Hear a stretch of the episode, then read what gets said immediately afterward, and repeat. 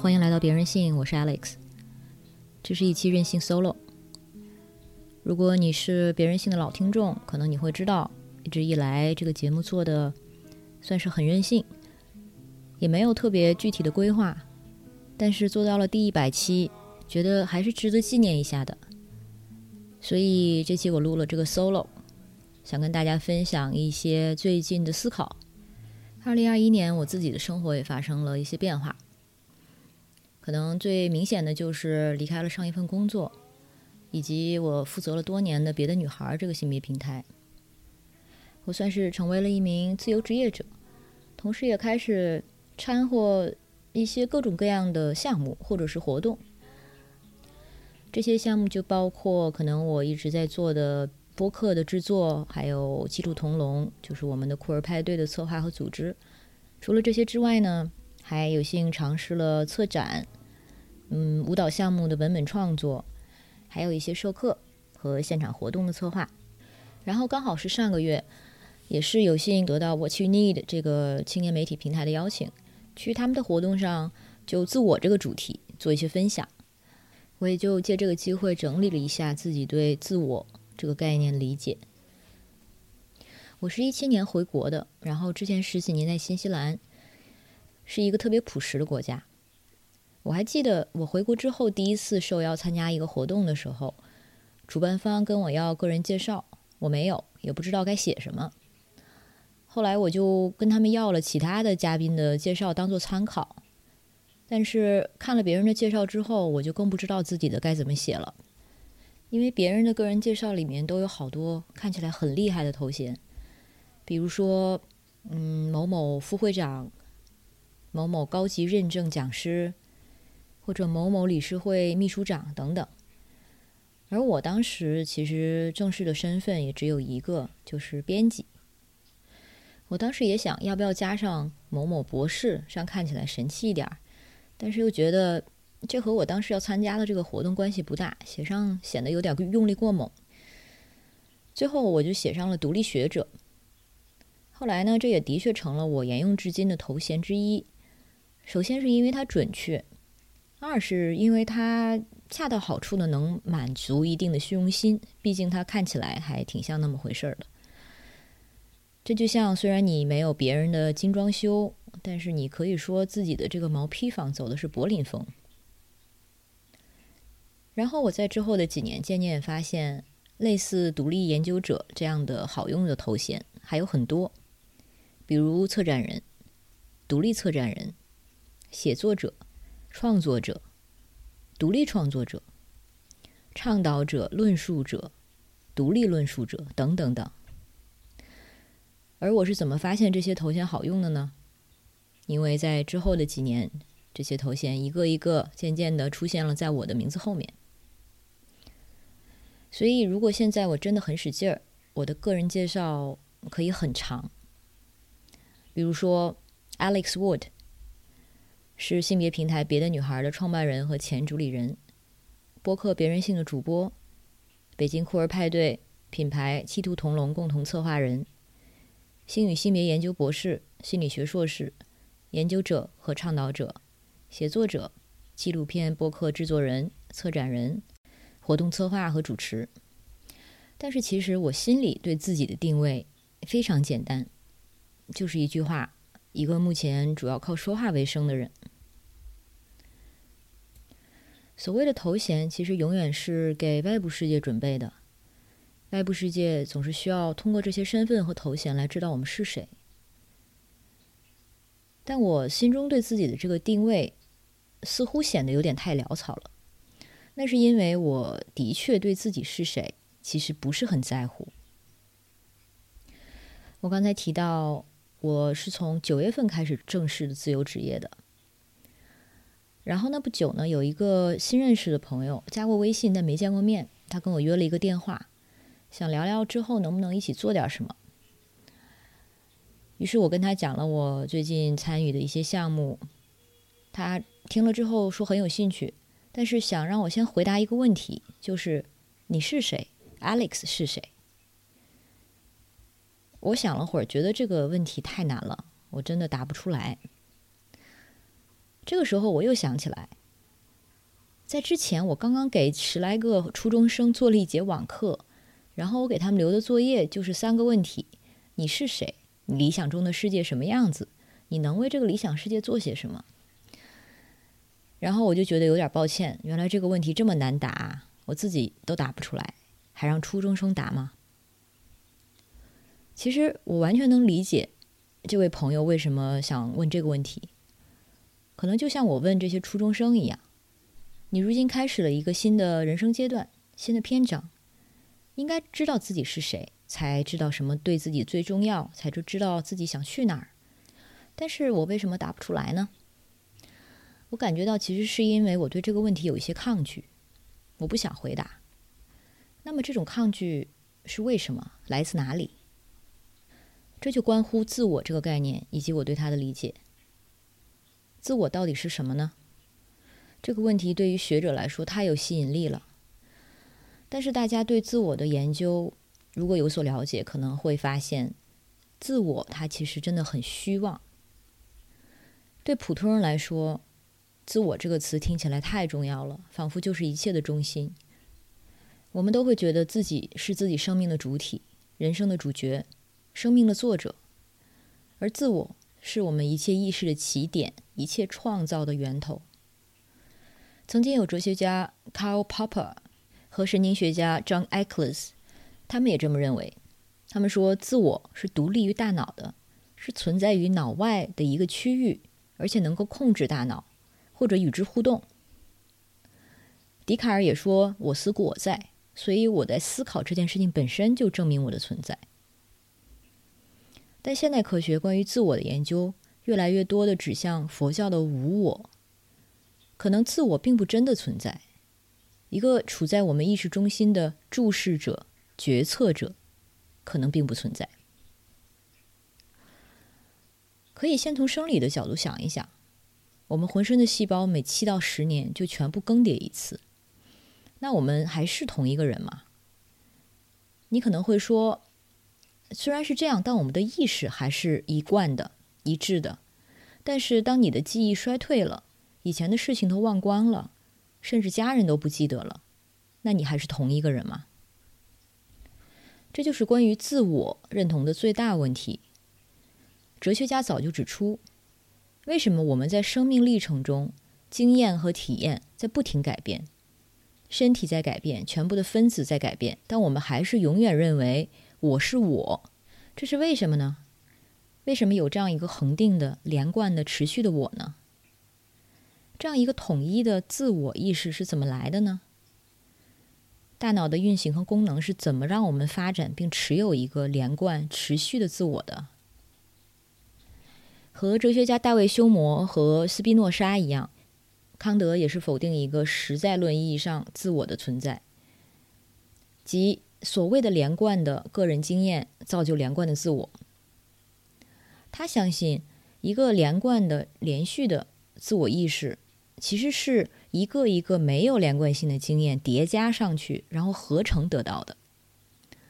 但是因为这个过程有一定的结构或者形式，有一定的规律性。于是这些经验就又有了一定的连续性的形式，构成了自我的连续性的感觉。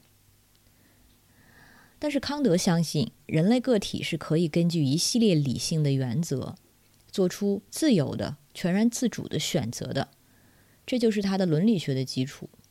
而之后的存在主义者，像萨特等人，则相信道德、灵魂和意义都是人在生存中创造出来的。所谓人是自己行为的总和，所以并没有先行的道德标准需要遵守。人永远有选择的自由，有自由去做出任何选择，但同时你要承担绝对的选择的责任。在之后到了福柯，自我的存在受到进一步的批判。福柯相信我们应该拒绝任何所谓的真实的自我的本真性，拒绝任何已有的标准。而是自己去创造所谓的真实自我。自我本身就是一件自我创造的艺术品，而不是给予我们的有任何原真性存在的东西。到了现代神经科学的研究，相对比较权威的说法是，自我只是我们的大脑为了组织我们的行为和思想输出，为他们提供一个连贯的框架而生成的一个持续变化的叙事而已。而且现在我们有生理和心理的证据说明，我们的意识体验是可以根据语境去改写的。我们的记忆也是对事件的抽象化解读，也是经过加工的。而为了这个连贯统一的叙事，我们的大脑需要对所谓的自我认同做很多修正或者歪曲。很大程度上，这些歪曲和偏差是有社会性的，是根据我们如何想被他人看待而变化。也就是说，我与他人来往的方式、选择和拒绝的关系以及角色，都会重塑我对自我的叙述和理解。还有一位英国的学者 Susan Blackmore，他是这样说的：“自我就是一系列我们吸收和建构的迷因的集合，而迷因呢，包括那些有复制性的、传播性的，包括我们的想法、信念、习惯等等。简单粗暴的说，就是我们自己发明了自我，自我的连贯性是因为我们需要而创造出来的。”我们感到自己的意识是连续的、自然的，事实上完全不是这样。我们脑中同时间总是有多样东西在平行的并行，有无数的路径在工作，有一些太快以至于我们都捕捉不到，而有一些太慢，于是我们意识不到，而我们只是用其中的一些组成了一个关于自我的故事。我是在一部关于自我的纪录片里看到 Susan Blackmore 的采访的，纪录片叫做《Closer to Truth》。他说上面这些话的时候，看起来非常的愉悦，好像他想明白了自我是个幻想，而这是个好消息。他解释说，这是因为当你想明白的时候，你就会觉得这太美了，你就可以放手了，然后接受这就是宇宙的运行，不再是我对抗整个世界，因为也没有我。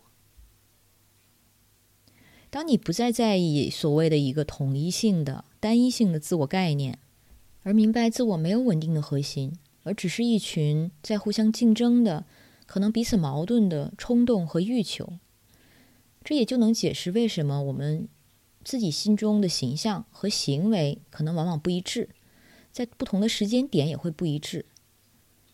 所以，因此我们可能会对自己以及对他人更宽容。但是，如果你觉得说自我是个幻象，这听起来太虚无了，我们也可以换一个角度理解。另一位研究自我的现代哲学家 Daniel Dennett 把自我比作一个物体的重心。大家知道，重心这个概念其实也是抽象的，而不是一个具体的存在。就是说，没有一个物体身上带着一个点，上面标出“我是重心”，但是我们把重心当做真实的。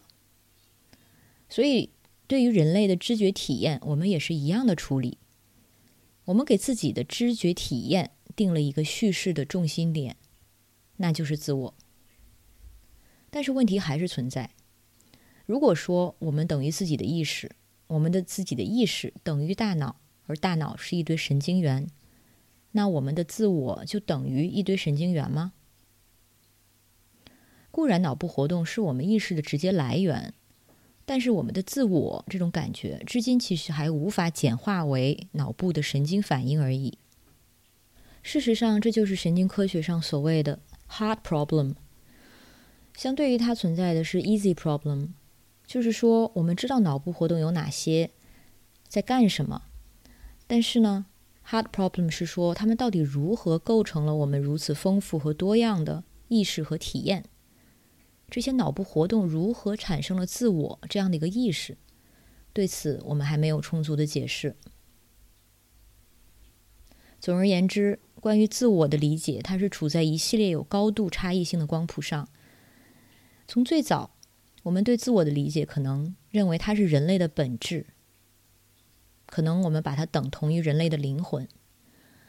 在之后的人类会认为，所谓的自我。是某种神性或者神迹的表现，而到了比较现代，像刚才说到的康德等人会认为自我是全然自由的、自主的。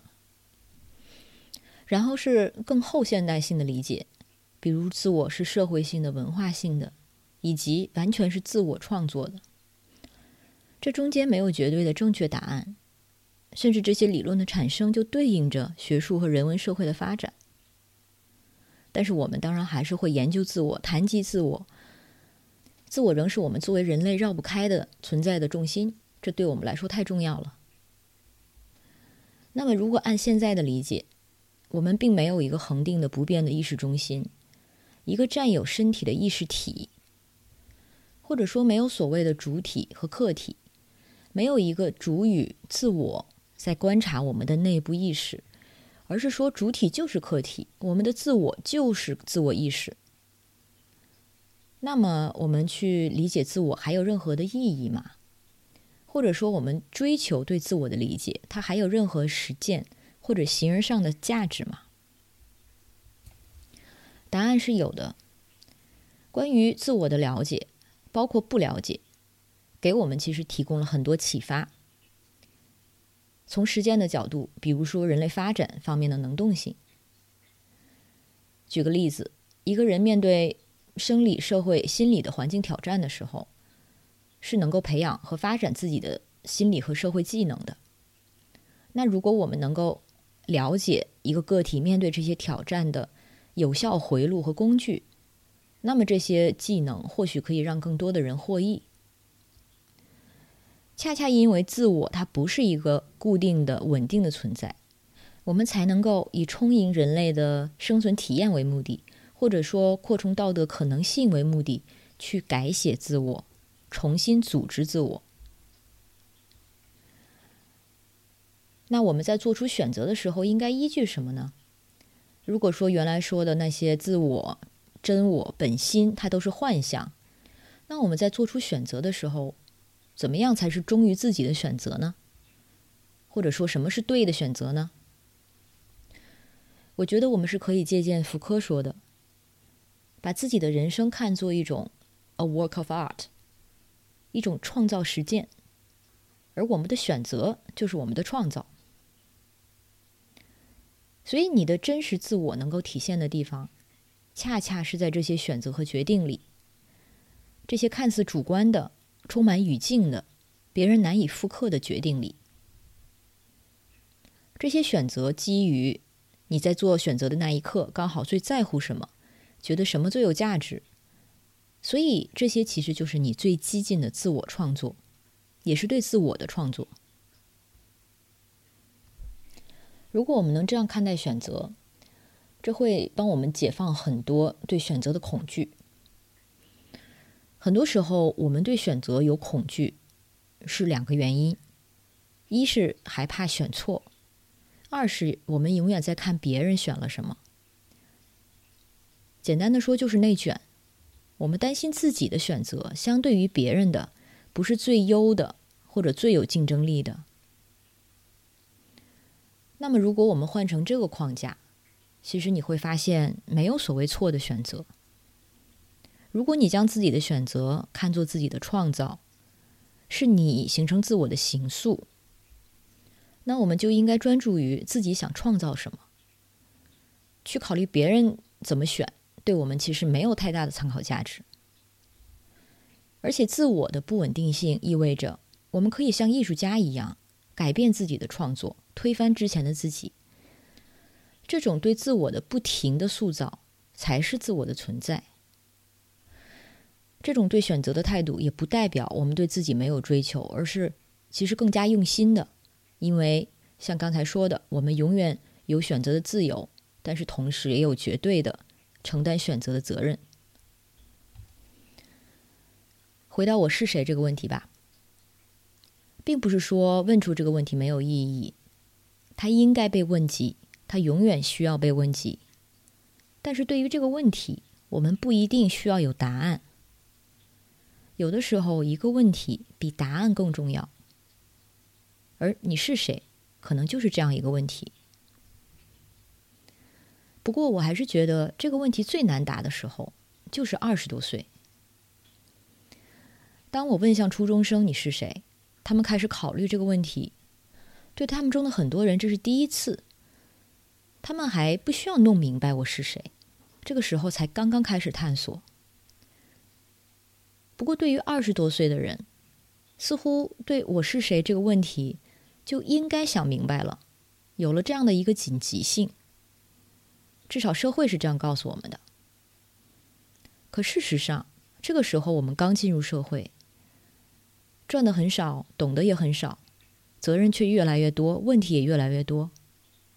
反倒可能是对生活最搞不明白的时间，尤其对于女孩儿，很多人还告诉你，再过几年你就要走下坡路了。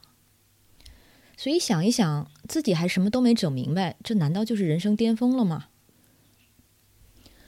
二十多岁真的挺惨的。明明这个年纪是对我是谁这个问题最焦虑的时候，因为过去的积累还不够，未来又还不确定怎么走。所以，无论是过去的选择还是未来的选择，都很难形成一个我是谁的理想叙事或者是材料。可是，别人似乎都是觉得这个时候你应该已经想明白了。在这种焦虑的裹挟下，难道我们不会更容易做出错误的选择吗？而到了三十多岁之后，我觉得更多人对于我是谁的问题，应该更清楚了。但是同时，可能也不是非常在意如何去叙事了。更多的时候，可能更多的人开始把精力集中在从此刻开始的每一个选择上，就是说，把自我交出去了，交给自己在做的事情，交给做出的选择，交给每一次劳动和创造，放生这个自我，让它自由变化、变形，或者在一个方向上越走越远。所以，或许我们在二十多岁的时候，也是可以这样做的。与其忙着去想我是谁，其实可以把这个时间拿来去体验、去阅读、去做。当然，我们也需要去思考我是谁，但是只是不用焦虑于要得到一个答案。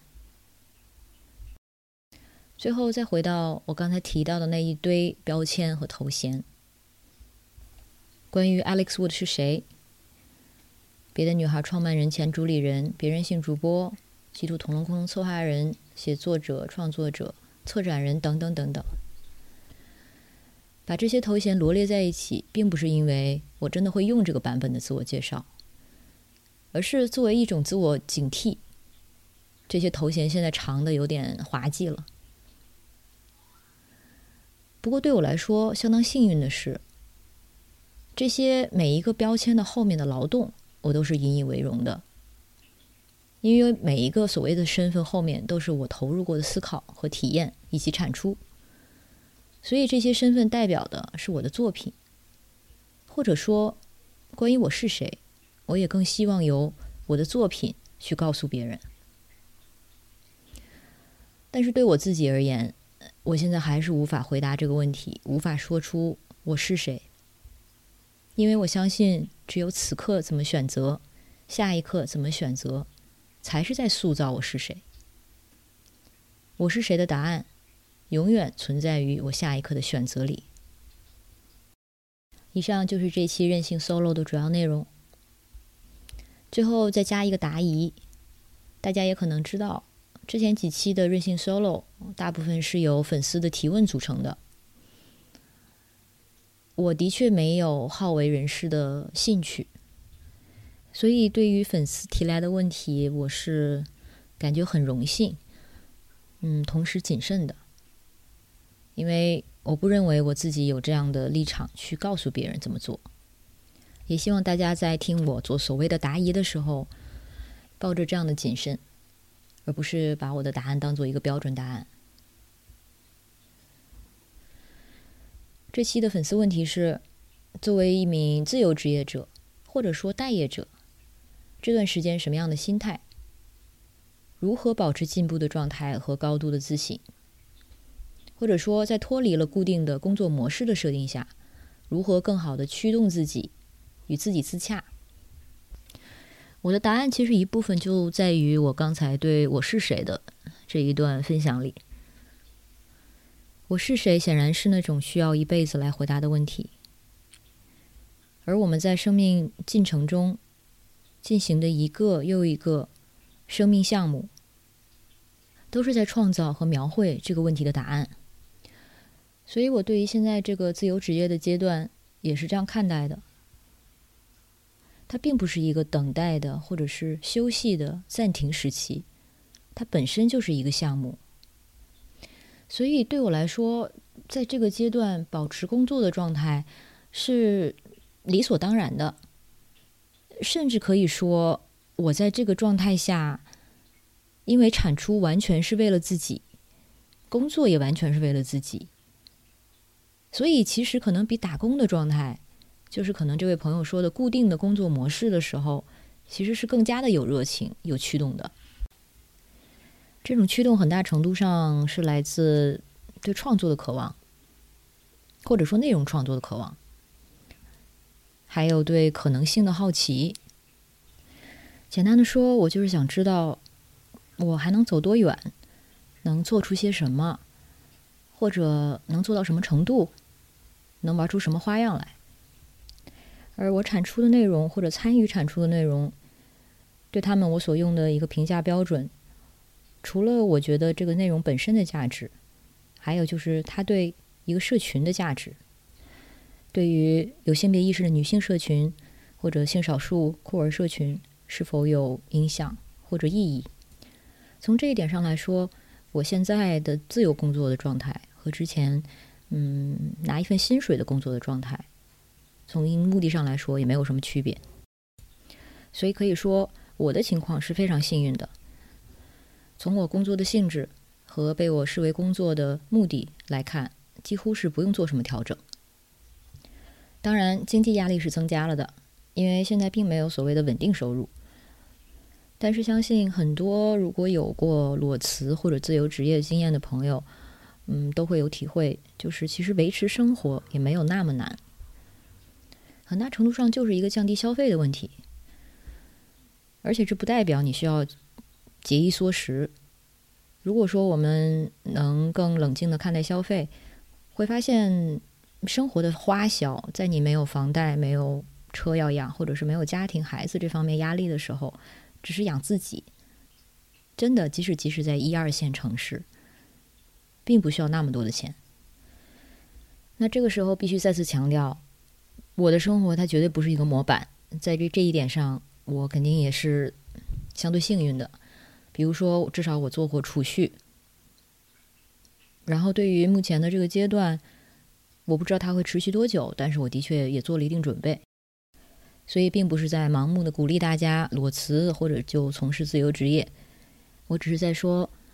当我们有机会把自己的精力从现有的一个赚钱拿工资，然后消费，然后继续拿工资这样的一个框架里解放出来，你可能会觉得至少短时间内会觉得轻松很多。而我们是需要这样的时间，因为在这样的时间里，我们其实才能真正的去开发和滋养自己的创造力、学习能力，以及对未来的一些愿景。想起之前做过的一些播客，应该是第四十六期，是关于工作的意义，标题叫《抗拒工作的我们除了躺平还有其他的出路吗》。里面也提到，除了我们习惯的上班，或者说包括创业，其实工作的形态应该是更多样的。也欢迎有兴趣的朋友回去再听一下这一期。我觉得我还有非常幸运的一点，就是之前读博的那几年的经历。对我的自我学习习惯有一个很大的影响。我知道很多朋友在自我学习这一点上本来就能做得很好，但我的话的确是那几年才让我慢慢培养了持续的主动学习的习惯。因为对于一个学习者或者说一个学者而言，你的工作其实就是把自己沉浸在无尽的知识中，不停的去吸取、思考。不停的去关注你所在的领域里面最新的知识和信息。而现在虽然我不在学术行业了，但是嗯，这样的训练让这个习惯多少有一点保留下来。其实我也会觉得自己是不是在开始变得懒惰怠惰，但是好在我现在的工作还是内容输出，所以内容输出会倒逼我回去做一些内容的输入。对于我这样的一个自律性真的不是很强的人来说，这算是非常好的一种配置。那么，如果我目前所说的对你的情况来说都不是很适用，而我一定要给出一些建议的话，我能想到的就是下面这一点。如果说你现在是一个在拿工资的工作，或者说就是所谓打工的状态，不要让这个上班下班的结构把自己的精力彻底的分区，或者说就是不要太过习惯于上班等于工作，下班等于休息这样的一个分隔状态。当然，对于上班族来说，上班的这个时间它是硬性的规定，我们也有责任和义务在这个上班的时间内。投入这个企业或者机构所要求的劳动价值、劳动量，但是这不代表说，当这个上班的时间结束之后，我们自己的学习或者自己的项目也结束了，也下班了。我所鼓励的并不是所谓的个人成功学，或者是在下班之后再去做像小的时候上补习班一样各种自我提升，而是说我们需要有一些。能够满足自我实现这个需求的个人项目，当然最理想的情况是，我们向往的这些个人项目，是和所从事的职业是一致的、吻合的。但是现实中往往不是这样，所以我们只能在自己的时间里去完成这样的，嗯，个人的学习或者成长。这可能包括你想做的某一个创造性的项目，或者是某种技能的开发。可能你会说，那这不就是所谓的兴趣爱好吗？你也可以这么理解。但是关键，我觉得是在于，无论你把它称为兴趣爱好，或者是 hobby，或者说像我这样可能喜欢把它称为个人项目，它是有意识的，它是有意识的利用自己的时间去做一些让自己感觉幸福的充盈的事情。事实上。如果你觉得让你觉得幸福和充盈的事情就是休息，就是打一晚上游戏，或者是刷一晚上淘宝，这也完全没有问题。只要你在这样做的时候，不要去想着你现在可能应该去做的什么，而因此产生焦虑感。如果你要休息，就充分的享受此刻。其实我会这样建议，也是基于我身边的朋友和一些前同事的经历。他们中的很多人在上班拿薪水的时候。也是有自己的个人项目，而这些个人项目在他们辞职或者是开始自由职业之后，也就会转化成他们的首要项目。这可能包括做音乐，或者画漫画，或者写作，或者是对某一个知识领域的积累。当然，前提是他们在做这样的学习和积累的时候，对他们都不是负担，因为这就是让他们感觉到幸福的东西。而因为这样子。嗯，对于个人项目的这种经营和积累，当他们开始作为自由职业者，或者是辞去了一份有稳定薪水的工作的时候，当他们把自己的这个项目当做更首要的工作，或者需要更投入到这个项目中的时候，也就是自然而然的，不会经历太多令自己不舒服的状态的转换，因为他们首先并不缺少在这个领域更多投入的驱动。而且也已经很习惯于调动自我的学习能力，以及在这个项目上的自我培养。啰嗦了这么多，希望我说的对这位朋友和相似经历的朋友多少能有一点帮助。然后呢，我之前做过的 solo 答疑都是基于之前在我的微博上做过的一次征集，我记得当时好像是有二十多条问题，现在已经全部打完了。所以，在这期节目上线的前后，我也会在我的微博上做新一轮的征集。我的微博是爱伍德，爱是口字旁的爱，伍德是伍德斯多克的伍德。最后，如果你有兴趣加入别人性的粉丝群，你可以加微信 be a dodo，就是 b e a d o d o，也就是别人性的一个非常任性的英文名字。然后验证信息是回答：你对别人性的往期节目印象最深的是哪一期？所以最后，我想非常郑重的感谢大家对别人性和我至今的关注和支持。我很期待看一看别人性在下一个一百期，如果有的话，能走多远，以及能玩出什么花样来。我是 Alex，我们下期见。